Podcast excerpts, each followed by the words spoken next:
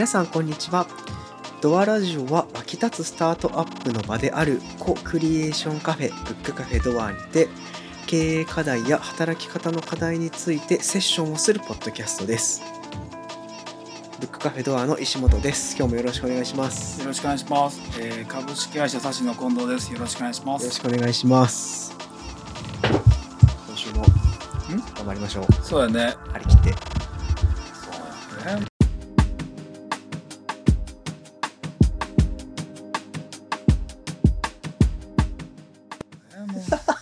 今週ちょっと辛かったいろいろと、そうですね。辛い。ちょっと詳しくは僕は把握してないですが。詳しくは誰にも言えない。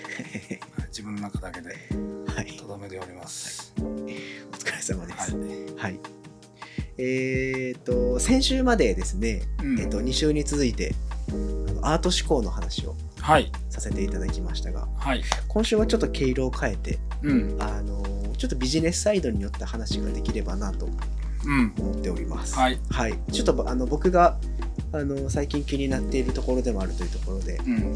今週はあのキャッシュフロー経営うん。についてはい。お話ししていけたらなと思うんですけれど。もはい。はい、キャッシュフロー経営ねうん。大事なんですよ。ね僕もあのサシグループに入るまでちょっと聞いたことがなくて。それ今気になってんの？今まあでも気にはなってますね。その、うん。昔その前職で PL とか扱ってたんですけど、うん。えっとその PL も大事だけどやっぱキャッシュが大事っていうのは初めて聞いたところだったので、い。や僕はあのキャッシュフロー経営のプロっていうわけではなくて、はい。キャッシュフロー経営も勉強していて意識しながらやっているというだけのことなんで、はい。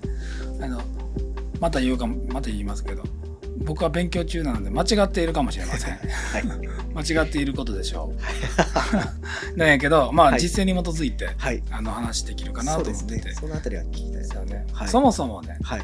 キャッシュフロー経営ってなんやねんとか、はい。その PL ってサクッとさ和也君言うけどさ PL ってなんやねんっていう。うん。PL ってえ何なん？PL って損益？損益計算書。ね。は、はいい損益計算書プロフィットロスはい。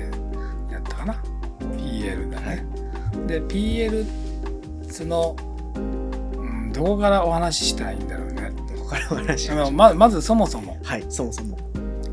そもそも PL って言っているその損益計算書損と益やからね、はい。プロフィットとロスやからね。ね。の計算書って何なんて言ったら、うなんかもうこの辺でもう今週はもう期間取ったろみたいな 人がいちょったらと待ってほしい。ちょっとだけ待ってほしい。はい、ちょっとそこのあなた、はい、まだ切らないで、はい。はい。あのーそういうことじゃ、まあ、そんな難しい話じゃなくて、うんまあ、売り上げがありますと、はい。で売り上げがありました。はい。で例えばまあ1個1000円の、えー何にしよう。1個1000円のマンゴはい。ーを100個売りました。お。売り上げは、えっ、と 1000×100 なのでうん、10万。10万円ね、はい。1個1000円のマンゴー 100, 100個売りました、はい。でこれは10万円です。はい。これは売り上げです。そうですね。でその例えばまあ農家さんじゃなくてね例えばさ仕入れで売ってるとしよはい。うならその1個のマンゴーは500円やった。ほ仕入れるのに。う。はい。ということは総費用はいくら？5万円ですね。5万円やね、はい。でこれは仕入れのあの費用ね。はい。えっとこれがまずあるとはい。でそしたら10万円から5万円売上の10万円からえ費用の5万円を引いたものが残り5万円がありますと。であのそれが利益はいで。すね。これいいですよね。粗利粗利です。ですよね。はい、今、まあ、ポカーンとした顔したけどいやいや、あの、粗利ですよね。そうです、はいはいはい。あの飛ばしちゃダメです。ですよねはい。あのー今これが利益と言ったのはあ利益っていうのははい5種類あるんです。あ、なるほど。はいは。はいい。いや、ねはい。何？いや、あ粗利とか言わん方がよかったかなと思って。そうやね。そうじゃね。切ります、切ります。いやいや、切らなくていいよ。切らなくていいんだけど、はい。あのこれ利益なんです。利益ですね。ははいい。で、利益、みんなが利益、利益とか利益率とかって言ったのは何っていう、まずその話からいくと、はい。その利益っていうのは5種類あります。はい。で5種類の中で何になるかって言ったら、売上総利益っていういわゆる粗利ってやつね。粗利はい。それと営業利益っていうやつ、はい。それと経常利益っていうやつ。それともうこの辺で切りたくなってる？もうラジオ切りたいですね。切りたい。切りたい。ラジオ切りたくなってる人ちょっとだけ待って、はい。あと2個あるから、はい。はい。税引き前当期純利益っていうのがありますずい。むずい。もうあかんよな。もうむずい。はい、最後最後、はい。最後当期純利益。あ難しい。はい、だから売上総利益営業利益経常利益税引き前当期純利益当期純利益。はい。はい。難しい。なんとか言えました。難しいこんだけあるんです。はい。そのうちの10万円売り上げて5万円の費用がかかりました。はい。で残り利益5万円です。これは売上総利益、はい。い、わゆる粗利ってやつになります。ですね。でもね和也君、はい。この5万円のほうちうはい。自分の時間働いた分の給与と車走らしてうん。持って行ったとかっていうことを考えてみよう、確かに。そうしたらねそれがまあまあいろいろあって4万円かかりました。はい。そしたらねあの売上総利益っていう粗利から5万円から、えー4万円引きました。はい。で、まあ、これを、あのー4万円の分をあの販売、えーおよび一般管理費っていう、販管費っていうのがあるんだけどはい。あの4万円引きました、はい。5引く4で1万円残りました、はい。これが営業利益っていうなるほど。マンゴーを売るという商売において出てくる利益です。ほうほうほう。はい、ここまででいいです。もう覚えとくのは。はい。はい。僕もあの正直ここぐらいまでしかよく分かってないです。じゃあ経常利益って何かって言ったらこれにあのマンゴーを売る以外の収入があったらそれに足しましょうとか、まあ、その税,、えー税金を、えー納めると前の利益これですよとか、えっと、税金引いたらどうですよとかあるんですよ。でだからいろいろあるんだけどはい。あの意識しなければならないのは、はい。このマンゴーを売る、えービジネスにおいて、えっと、粗利がいくらはい。で営業利益いくらはい。っていうところで言ったら粗利が5万円と営業利益が1万円出ました、はい。こういうことだよね。なるほど。ここまで分かりますよね。はいわかります。大丈夫かな？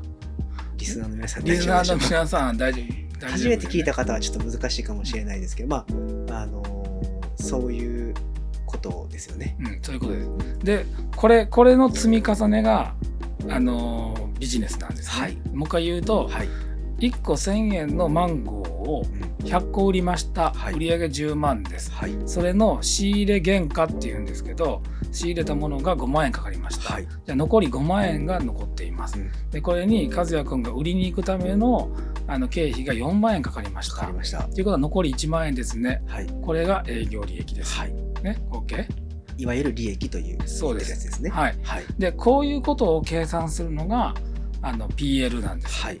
はい、損益計算書。損益計算書です、これはだから単単なる算数でしょ、そうですね。はい、うん。だから恐れるに足らない、言葉の意味さえ分かってしまえばね。うん、うん。でこここからややこしくなるんですけど、はい。まだ切らないで。まだ切らないで。まだってなってましたねあのーここからややこしくなるんやですけどやこしくないはい。えっとだから BS っていうのがあるんですバランスシート、バランスシート。これはまたにしましょう。バランスシートは正直かなり難しいですよね。そんなに難しくない。あそうなんですね。僕考え方は。苦手意識がありますね。本当。それはねあのーシーソーみたいなもんですから、トうん。こっちとこっちで釣り合ってるみたいなはいはい。ことですから、はい。あのそんなに難しくないんやけどラジオで話すのはちょっと今このね PL で、あのーちょっと胸いっぱいになってるからね。一旦置いときましょう、はい。でここからね、はい。そのキャッシュフローっていうところに行くんだけど、えっと、キャッシュフローがなぜ大事と言われているかはい。質問、質問。はい、なんで大事と思われて言われているか、キャッシュフローがうん、え天を仰いでいる。ー、え PL でいいじゃん。ー、確かにね。PL でいいでしょ。はい。何なそれだけじゃない。なんでキャッシュフローとか意識せなあかんのそんなややこしいみたいな。な。んとなくのイメージでいいですか？なあいいですよ、なんかこう PL ってうん机上の空論な感じがしてるんですよ。うんなんかキャッシュフロー、まあ、お金の流れってもっとこう現実味を帯びてるようなイメージがあるんでうんうんなんかよりこう信頼に足るなっていうイメージです。あ鋭いね、なんとなく。うん、鋭い。た。えっとね会計のはい。中で言われている用語として、えっとね、まあ、要するに PL 利益やねはい。出てくるのは。うんでは利益は意見。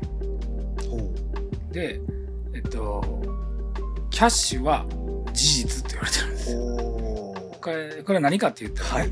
その利益っていうのはあのどういうふうに出しているかって言ったらさっきの10万円がありました。で、えっと仕入れが5万円でした。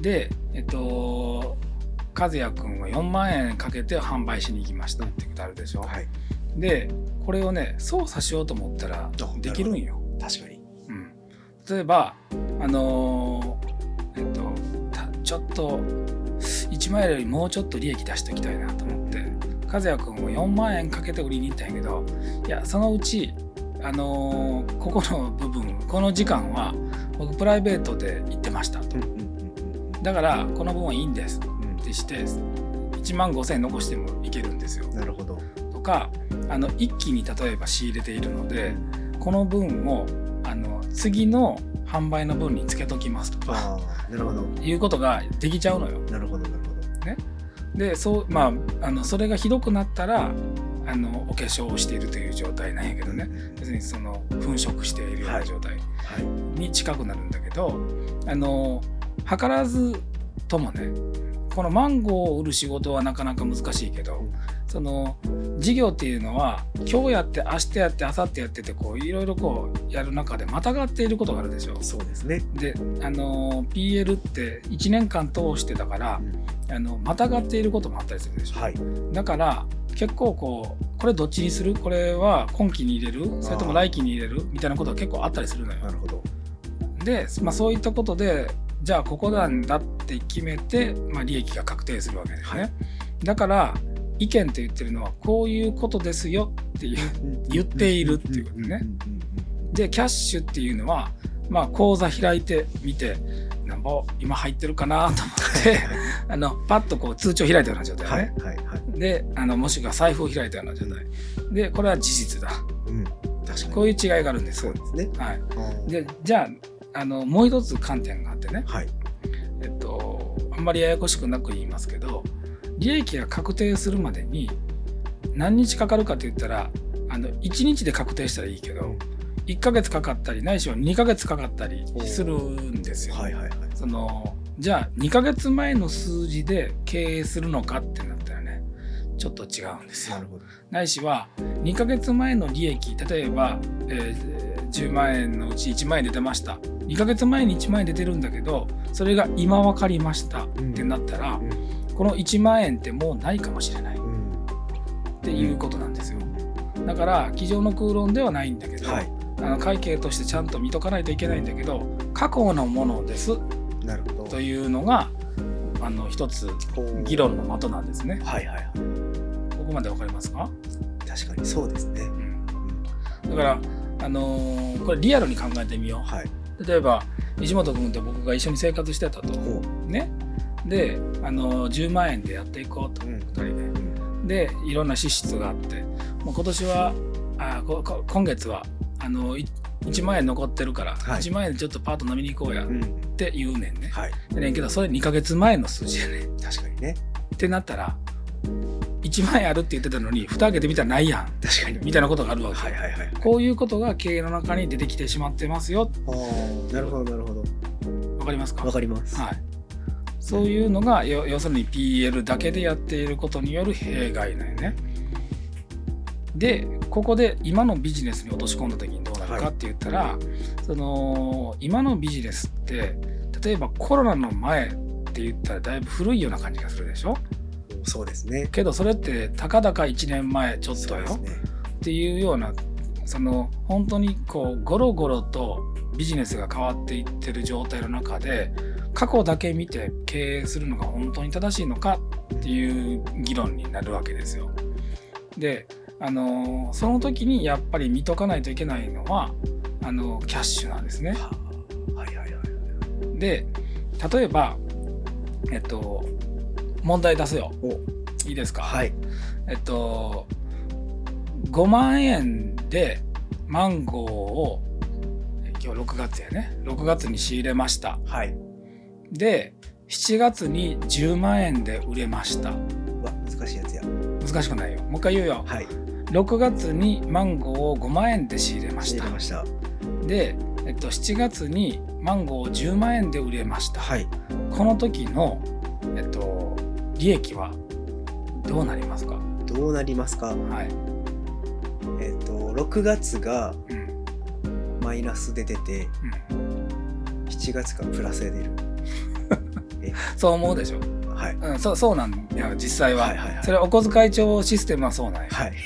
そうなんやけど経営上どういうかって言ったら6月は売上ゼロ。ああそういうことです。ね。ああはいはいはい。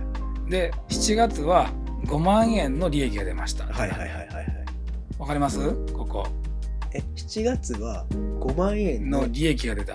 ああなるほど。6月はな何にもしてないことになってんねなんるほどなるほど、ね。はいわかります。売上と利益は連動しているから、はい。売れた時にはいはいはいカシャーンってこう入って、6月はだから0円の売上に対してそれの仕入れて0円なんよ。ほうで7月は10万円売り上げたってそれの仕入れって5万円なんや、あそういうこと。6月に仕入れようとうん、5月 ,5 月に仕入れようと、うん。売れたタイミングで計上されるってことですね。まああのざっくり言ったら。ね、ざっくり言ったらはい。これが木をまたいだりとかすると在庫になったりとかするんだけど、はい。あのまあそれそれは一旦置いとこ。はい、うで6月に仕入れました。5万円で7月に売りました。そうなったらそうそう言われたらそうですね。そうでしょ、はい。あのこれ木をまたいだりとかしてたのよ、はい。あのそうなんやけれどもえっとキャッシュフローで考えたらどうなのかはい、ってなったらあの6月に仕入れました5万円。うん、これでマイナス5万円。そうですね。7月に、えっと、10万円売れました。ん。でプラス10万円なんです。うん。これ違い分かりますか？はいわかります。PL で考えたら6月は売上ゼロだからゼロ。うん。で7月は10万円売れて5万円の仕入れが立っているから5万円はい。っていうのが計上されるはい。利益として。でも実際のビジネスってどうなってるかって言ったら6月に5万円マイナス出ていって。出ていって、はい。で7月に10万円プラス入ってくるんですね。ね、はい。これ押しなべたら押しなべたらというかプラスマイナスしたらマイナあプラス5万円でしょ？結果一緒やねんけど、はい。あの考え方が違うんです。お金の流れが流れが違うんです。はい。じゃあ OK ここまで。OK です。まだリスナーの方ついてきてる？ついてきてる？ついてきてるから。はい。はい。じゃあはい。ここで問題なのよはい。じゃあ結局一緒やからもうどっちでもええやんと。ほう。ななりません？ななるんやけど、はい。でもここでね確かにね。和也君はね、はいお小遣い2万円しか持ってへんかった。ねはいはいはい。ってなったらねマイナス5万円の時点でジエンドやない、終わってもうた。うん終わってまうねん、はい。だから経営っていうのはもうえっとなくなったらゼロゼロになったらアウトやねん、はいはいはい。まあそのもちろんねいろんなことがあるんだけど、うん。あの基本的にはそうなんよね。だからいやこれねちょっと待ってくださいと。その10万円来月売れますんで利益5万円出るんですって言っても実際そうなるかもわからんけどもう6月の時点ではマイナス5万円で、はい。その時の手元2万円しか持ってないねんから、マイナス3万円で G エンドなんですよ。はいはいはい。これが黒字倒産ってやつなんです、あーなるほど。PL 上は黒字出てるけどうん。手元にお金がなくなるからうん、G エンドってことですね。G エンドなんです、ほう。はい、こういうことを考えないといけないですよ、あだからキャッシュフローがうん、把握しておくことが大事でも大事なんです。はい。あの今日もこのぐらいにさせていただいて ちょっともうアップアップになってるでしょ？そうですね。でいっぱい言いましたから今。あ。もう一回おさらいだけしましょうか、はいしましょまず PL うはい。っていうのがあります。損益計算書っていうのがあります、ん。でキャッシュフロー計算書っていうのがあります。でキャッシュフローっていうのは大事です。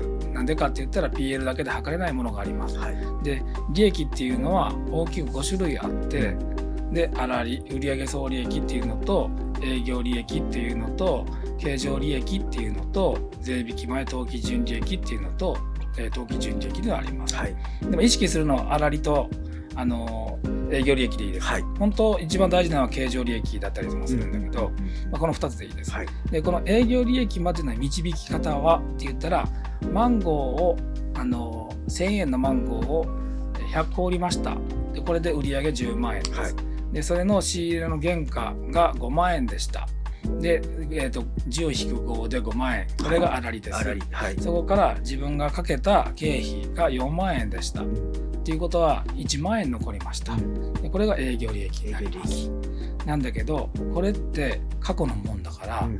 それをあの PL だけじゃなくて、えっと、キャッシュフローで見たら6月7月で、えっと、6月がマイナス5万円7月がプラス10万円になってます。はい。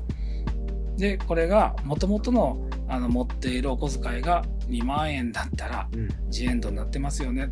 うん。だから黒字が出るんだけど倒産してしまう可能性ありますよね。うん。これがまず大事な考え方です。なるほど。はうん。い、いいですか？ここまでは。はい。はい、だいぶわかりましたね。わかりました。はい。ここからねちょっとまたねここからここからです。来週。来週はいはい。来週もまた聞いてほしい。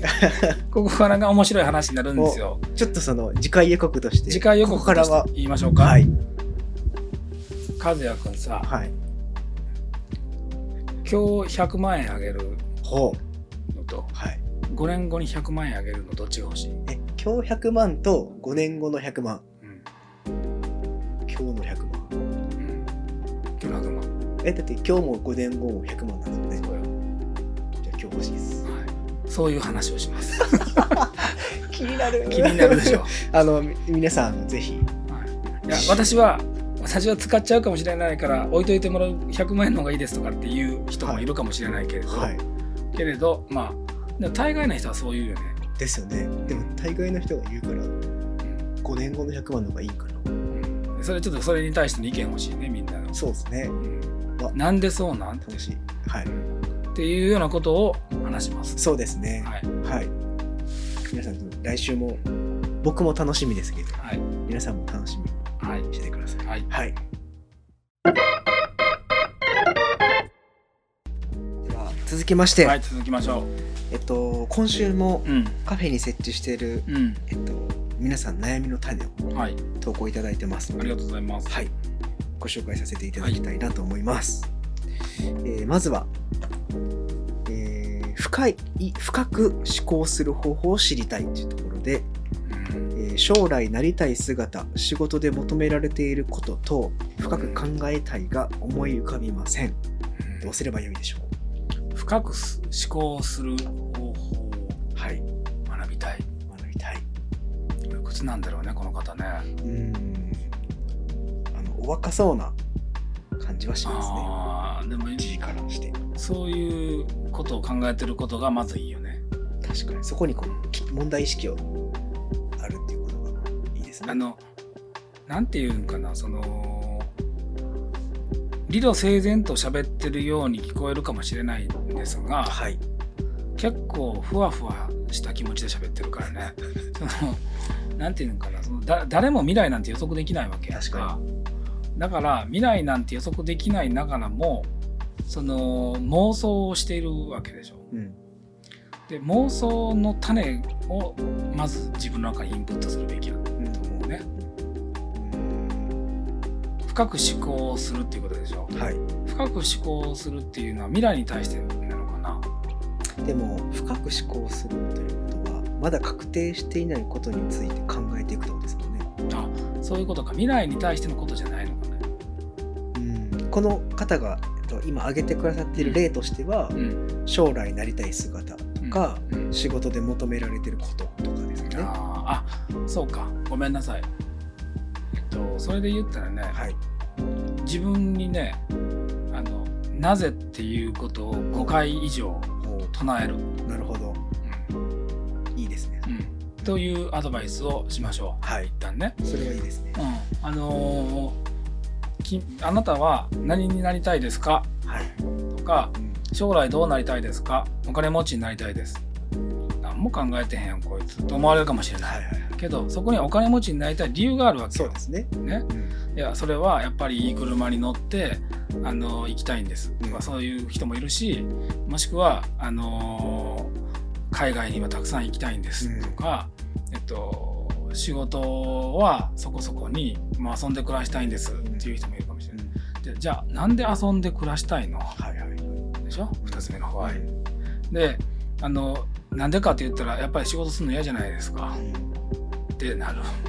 仕事するの何も考えてへんのこいつみたいな感じになるかもしれないけど、でもえなんで仕事が嫌なの？うん。いや仕事ってそもそもなんか辛そうだし周りの人を見ていてもあんまり楽しそうじゃないし。はいなんで楽しそうじゃないんだと思う。はい。っていうことをね深掘りですね。深掘りしていくんですよ、はいはい。だからポイントとしてはねもう今日もね正直に言おうか、はい。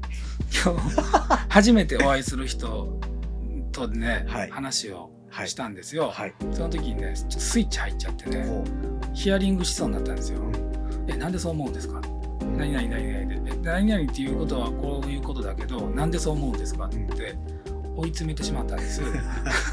全然追い詰めたつもりなかったんだけど、でもヒアリングってそうすんのよ。うん。あのーそうしていくことによってね、やっぱりね、困ってくるんだよね。うん困ってくるって別に困らしてやりたいとかそういうことじゃなくてあのなんで自分はそう考えてるんだろうっていうことに対してね自分で内省するのよ。うん。その時にうーんポンと出てくるような答えがあるのよね、はいでそれがちょっとスイッチ入っちゃって聞いちゃったんやけどあのーそれを意識的にやった方がいい、そうですね。はい、そのこの方が思考が浅いというつもり全くないですけど、うん。あのここまでかん問題意識を持ててるということはうん、普段からよく物事を考えてらっしゃるんだろうと思います。そうよね、こううん、多分あの本質的なものとこういろんなものがね覆いかぶさっているような気がするのでそれをこう深掘りあのホワイを繰り返すことでこうレイヤーあの層が一つずつこう剥がれていくような気はしますね。うん。うん、なのでそういうふうにして自分を内省してみるとそうや。だからトウモロコシみたいなもんやな。だから。ああそうですね。玉ねぎとかね。玉ねぎはでもどこまで向いたらええか分からへんやん。ああでもなくなるというちょっとあの哲学的な最ちょっと終的に行き過ぎ。いや僕もその今この例えを言うのにタケノコで言うのか、はいはいトウモロコシで言うのか迷ってトウモロコシ言ったんやから、はあ。ああ中にね。中にね種があるということをちゃんと伝えたくて、はいなるほど。そっちの方がいいですね。そっちの方がいいでしょ、はい。はい。のありがとうございます。はい。続きまして、はい。えー人の幸せを喜んであげられないとき、自分は最低なのかと落ち込むときがあります。と。いただいてます。人の成功を喜べない。うんどう思います？わかる。うん。わかるよ、わかります、わかります。おめでとうって言いながらくそーっと思ってくれる。はい。それはあった。うん。今はないけど。おー。それはなぜなんでしょう？今はないと。今はないのはもう自分は自分やと思ってしまってるからね、それって何をきっかけに思えるようになったんですか？あ。言える範囲で。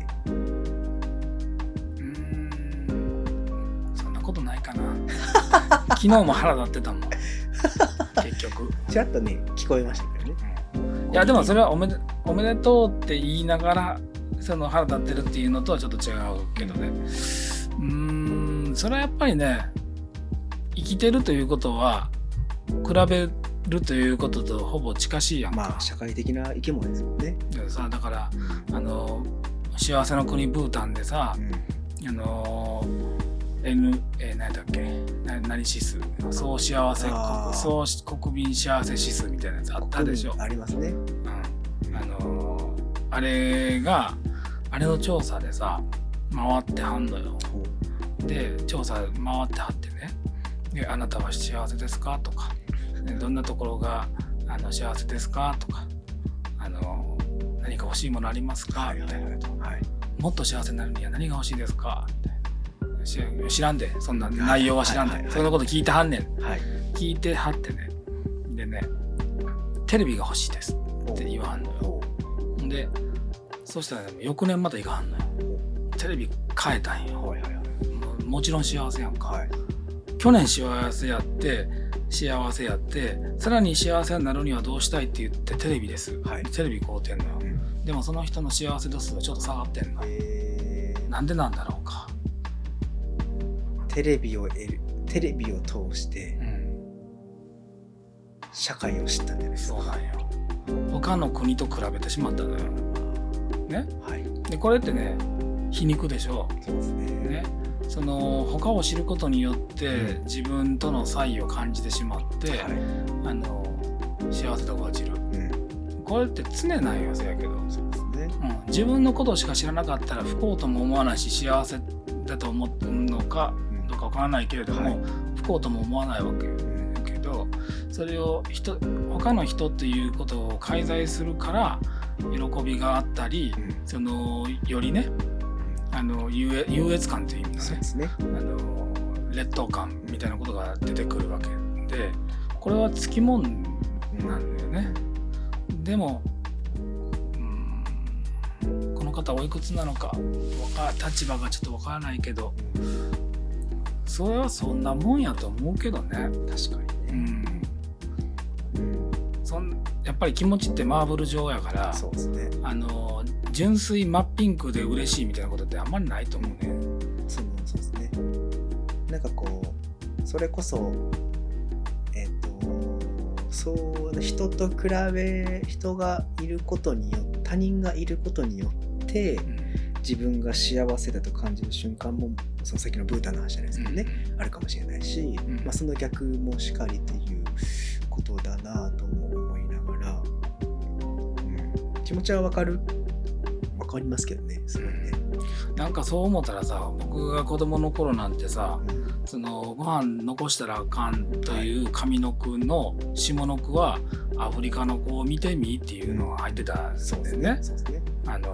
それってどうなんかなと今思ったね。そのそれそういう人食べられへん人いてんねんからそれと比べてあなたは食べれてさらに残すんかというねそれって結局相対性によって納得してるだけの話でね。あのなんかうまく利用されてる気がする。でも人間とはそういうもんだし、あのーそこからこう下脱していくことはなかなか難しいのかもしれないけどでも僕はちょっとこう40代に入ってきてまだまだまだこうガツガツしてるように見えるかもしれないけどちょっとずつ枯れてきてるから気持ち的に、はい。枯れてるっていうのは諦めとかそんなんじゃなくてあの、えっと、後輩を育てるとか自分が主役じゃなくていいっていうような感じになってきているから、はい例えば和也君が純粋にいいことがあったら同じような年だったらくっそーと思ってたかもしれんけど今は純粋にやったなと思うよ、うん。あのそんな感じになりますよそら、うんそうですね。うん。その先清田さんも言ってましたけど、この方の立場とかうん。あれなんで、あのご年齢とかもうんね、その僕がその前読んだ本で書いてあったことで、あもしかしたらと思うんですけどその人ってここういう気持ち人の幸せ成功を見た時にクソって思うって、まあ、要は嫉妬心じゃないですか。うん。それって自分と近しい相手にしか抱かないうん。みたいなんですね、そうだね、うん。そう。近しいからこそ嫉妬するし近しいと思っているからこそ。でも裏を返せば、まあ、その人はこうライバルなわけなんで、そのライバルの成功からこう自分がこう次に取るべき一手みたいなものが見えてくる可能性はあるかもしれないんで、まあ、そう考えたらその成長のチャンスかもしれないですねこの気持ちって。僕も昨日悔しかった気持ちをはい、どうやってまくってやろうかなみたいな気持ちしかないから、いいですね。ううん。んまあ、まくれないかもしれないけど。うんうんうん。まあでも今の和也君の話からしたら隣の A 君は逆上がりできた。おめでとうと思うけど悔しいなと思うのと、おじいさんになってから A 君が逆上がりできたことをおめでとうと思うけど悔しいと思わんよね。そうですね。それはやっぱり距離感よね、うんだからその人のと同じステージにいるから悔しいんだよって、そうですね。いかにまくるかよ。うんそうですね。本当に。うん。こうポジティブにこう前に進む原動力にしていけたら素敵かなと思いますね。はい。ありがとうございます。ありがとうご。ざいます。続きまして、はいえー地域の面白い人ってどうすればつながっていけるのですか？地域の面白い人とつながろうと思わんようにしたらいいんじゃない？つながっていきたい。分かってるけど。つながっていきたいけどつながっていこうと思わない。全問答みたいな話ですかだってそんなさあのー地域の面白い人とつながりたいなって思っててつながるようなもんじゃないと思ってて、まあ確かうん、そのなんなんていうの面白い人の立場に立ってみようよ、はい。一旦。にはい。ほんならさその人が面白い人じゃなかったらつながりたくないよね。確かにね。ね、ああなるほど。うん、はいはいはいはい。だからこんなこと言ったらまだカフェこう来てくれへん ちなみにこれあの内部からですね。あ内部から、内部から上がってる声として、はい。あの悩みの種に対するうん。近藤清人のアドバイスが、はい、スパルタっていうの。ごめん。ごめん。ちょっと顔が見えへんから手加減なしになってる。けれど、はい。そう思うんです。でもそれ愛ゆえにですからね。そうよ。愛の裏返しです。から本気で答えてんねんで。そうですね。うん。でもあの最初トンチかなと思いましたけどうん。なるほどなと思いました今の話も。だってほ本当にそうよ、はい。そのねえっと面白い人はい。って多分時間ないはずなんよ、間違いない。ね、で時間ものすごく大切なんよね,、はい。ね。やっぱりでもその人とつながるってことはねその人が時間を使いたいと思えるような人じゃないといけないよ、そうですね。うん。例えば和也君が忙しくしていると。忙しくしているんだけどあんまりこうよくわからんねんけど和也君面白い仕事しているから時間くださいっていう人がめっちゃいたら嫌でしょ、そうですね。うん、けど和也君もあなんかその人見て見て聞いてしてたらなんかめっちゃ面白そうな人やんこの人、うん。って思ったら時間を自ら作るでしょ？そうですね。そういうもんやと思うんです。うだからそのその人の立場に立つとやっぱりこれはまたね全問答みたいな話になるんだけど己は何者やということをしっかり把握してねあのその人なりの面白みを見つけないとそうですねうん、ダメなんですよ。うんそんなんできるかみたいな。なんかワンポイントアドバイスしとくと、あのー例えば偉い人いるでしょ。はいこの例えば今はパーティーとかないだろうと思うけどいろんな会があってでその時に偉い人がいてあどうするか僕はもう他の人全無視してその人に行く、うんうん。あのそれはなんか戦略的とかじゃなくてだって僕はその人に会いに来たんだし。で大体そういう人って偉いから他の人が遠慮して空洞になってるから、はい。そこにズバッと行くと。うん。で、えっと、まあ自分の思ってることを話す。というようなことはやった方がいいんじゃない、まあその面白い人ってあの感覚鋭いと思うんで、その面白いことは多分欲してるじゃないですか、だからその面白い人につながりたいんだったら自分が面白いことを提供できないとあれですね。いけないかもしれないですね。で地域のって書かれているから余計にそうかもしれないけど、うん、自分が面白い人そうですね。になればいい。はい、頑張ってみましょう。はい。はい。続きまして今週最後です、最後か。今週最後です。はい。はい。えー勉強してみたいことうん。見てみたいもの挑戦してみたい分野が複数あってうん。時間をどう分配すればいいか困っている。わかる。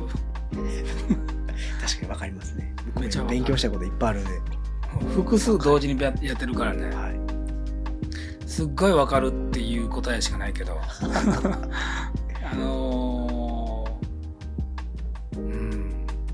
やるしかないよね。うん、お酒立つですね。先々週ぐらいでも言ってましたけど。あのだから僕も今ファイナンスの勉強をしながら、はい。えっと、今こう勉強しようと思ってるのは OMO はい。えっと、オンラインとオフラインの、えー融合をどうするかと、えー銀行の中身うん。とんなとこかなとりあえず。えっ、とは同時に読んでる本とかうんオーディオブックスとかやけど結構ねその同時にやることの方が大事じゃないかなと。確かにね、うん。そんな気はしますね。あ思い出した。えっと何かのねデザイン系プログラムを組んでいく時のセッションの中で、はい。無理かもわからんけど2個か3個一緒に走らせて考えた方がいいんじゃないっていうことを言ってた。っていうのは何かというと和也君も分かると思うけど、はい。例えばあの A のプロジェクトをやりながら B のプロジェクトをやっていて C のプロジェクトをやってる時に C のことをやってるさなかに A のことを思いついたりめっちゃある。あるやろ？めっちゃあります。だだからそのこう分けてるようで分けてないのよ。これが結構その、えっと、決着するというか癒着するというかその A と B と C のことはバラバラなんだけど、はいこれを同時にやることによって何か面白いアイデアが出たりすると思うよ。うんその意識と無意識がこう行き来しているその瞬間にうんあったりしますよね。そうだね。だからそういうようにこうまあそれぞれやけどすごいだから分かると思うから解決にはもちろんならないんだけど、はい。まあ、や全部やった方がそうですね多。分新しいアイデアが出てくるよ。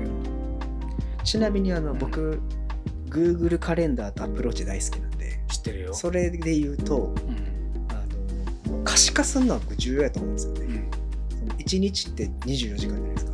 それ24時間眺めた時に、うんあのちゃんと可視化してうん絶対これだけの時間がかかるっていうものから埋めていった時に隙間ってでで大体出てくると思うんですね。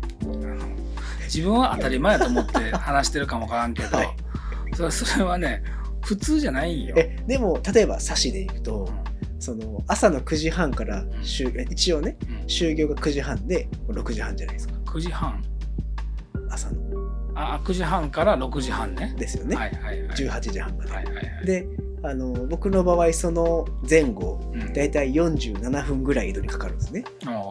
でまあそそこじゃもう絶対埋まるじゃないですか一旦。うんとなった時にあとこことここが空いてるなと。うん。でこれだけは寝ないといけないからここは無理やなと。いや昨日も思ったけどさ、は昨日もまあ少しね月に1回来るメンバーとさ、はい。交流している時に、はい。あのもう出なあかんのかなっていう素振りしてたから「はい。えもう出んの?」って言ったら「はい。い、や大丈夫です。あと22分30秒あります」そんなさ僕打ち合わせでもそんな30秒とかないよ。あれはちょっとギャグ混じりに言ってます。けどでもど。うなんだろう。そのいややれるならはい。やった方がいい、まああのなんていうんですかね。僕もそんな言ってうん。あの1分1分2分単位で管理してないですよ。もちろん。でもそれってほんまになんていうのあのあブルブルブルってなったらあこの時間やと思ってやろうと思ってやんの？やりません。朝とかもえー、うるさいとかならへんの？ならないね回も何回もスヌーズ鳴りやがってとか。ならないです。ならへん。ならないです。はっとスヌーズすぎすぎて、はい。もう気づいたらめっちゃ遅い時間になってるとかない、でもそのもちろんロボットじゃないんでなったけどわあちょっとだるいなみたいなのはもちろんあるんですけどそれその僕そこ結構ポイントだと思ってて自分がどういうことをしてる時にそうなったらうざい鬱陶しく感じるんやろうってことを知れるんですね。あのやってると。客い観的に。すごいね。ってなった時にこう PDCA みたいなもいやーそれはさありますね。ちょっと話が脱線するけれども、い、や僕もリズムはあるよ。はい。リズムはあるけど大体この時間に起きれてるんやけど、はい。前の日のストレス度合いが高かったり、いろんなことによって起きれなかったり体がむくんだりとかってのあるでしょ、はい。それってコントロールできへんねあでもそれも多分その清人さんの中でもサイクルができてるからいいんだと思うんですけど、その要はサイクルができてるからこうこういう条件とこういう条件重なったらストレス高まるからとかこうなった時にいつも起きれてる時間に起きれてないと今疲労が溜まってるっていう証拠やなみたいな。そういう感じですよ僕も。もうなんかもうアップローチサイボーグやからねマジで、いやそれをそれそれいう回元 アップローチについてっていう回持って。アップルウォッチはねいいと思いますけどアップローチ以外時計つけられへんのちゃうあああるかもしれないですね。社内ですいじられてるんですよね。だから。そうやアップろそりゃそうや。ルウォッチサイボーグなんですね。って。アップローチサイボーグやからマジで。ね。ほんまに。まあそんな僕もあの100 100%それ通りにやれてるわけではないですけどなんかこう自分の苦手な瞬間とかは気づけるなと思ってそうやね。活用してますね。作やからな もうマジで。全然あかんから。いやいやいや。そうですね。頑張ります。はい、なのであの気持ちすごい分かりますっていうところの前提ありながら。も、うんうんうん。一旦可視化してみるというのは僕はおすすめです。そうやね。はい。はい、ということではい。今週もたくさんいただきありがとうございます。ありがとうございます。はい。あの来週もね皆さはいんいただきながらはい楽しくお話しして、はいあのこれに対するコメントもねたくさんいただけたら嬉しいなと思ってます。お願いしますはい。では来週は引き続き、えーキャッシュフローについて後編後編ね、はい楽しみですね。はいはい。では今週ありがとうございありがとうございました。ました